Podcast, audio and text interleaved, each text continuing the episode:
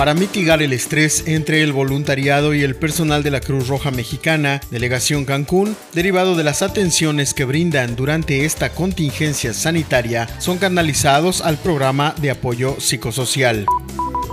La Oficina Nacional para el Control del Tabaco sugirió a la población plantearse que actualmente es un momento oportuno para dejar de fumar, puesto que ante la presencia del COVID-19 los daños en los sistemas se potencializan.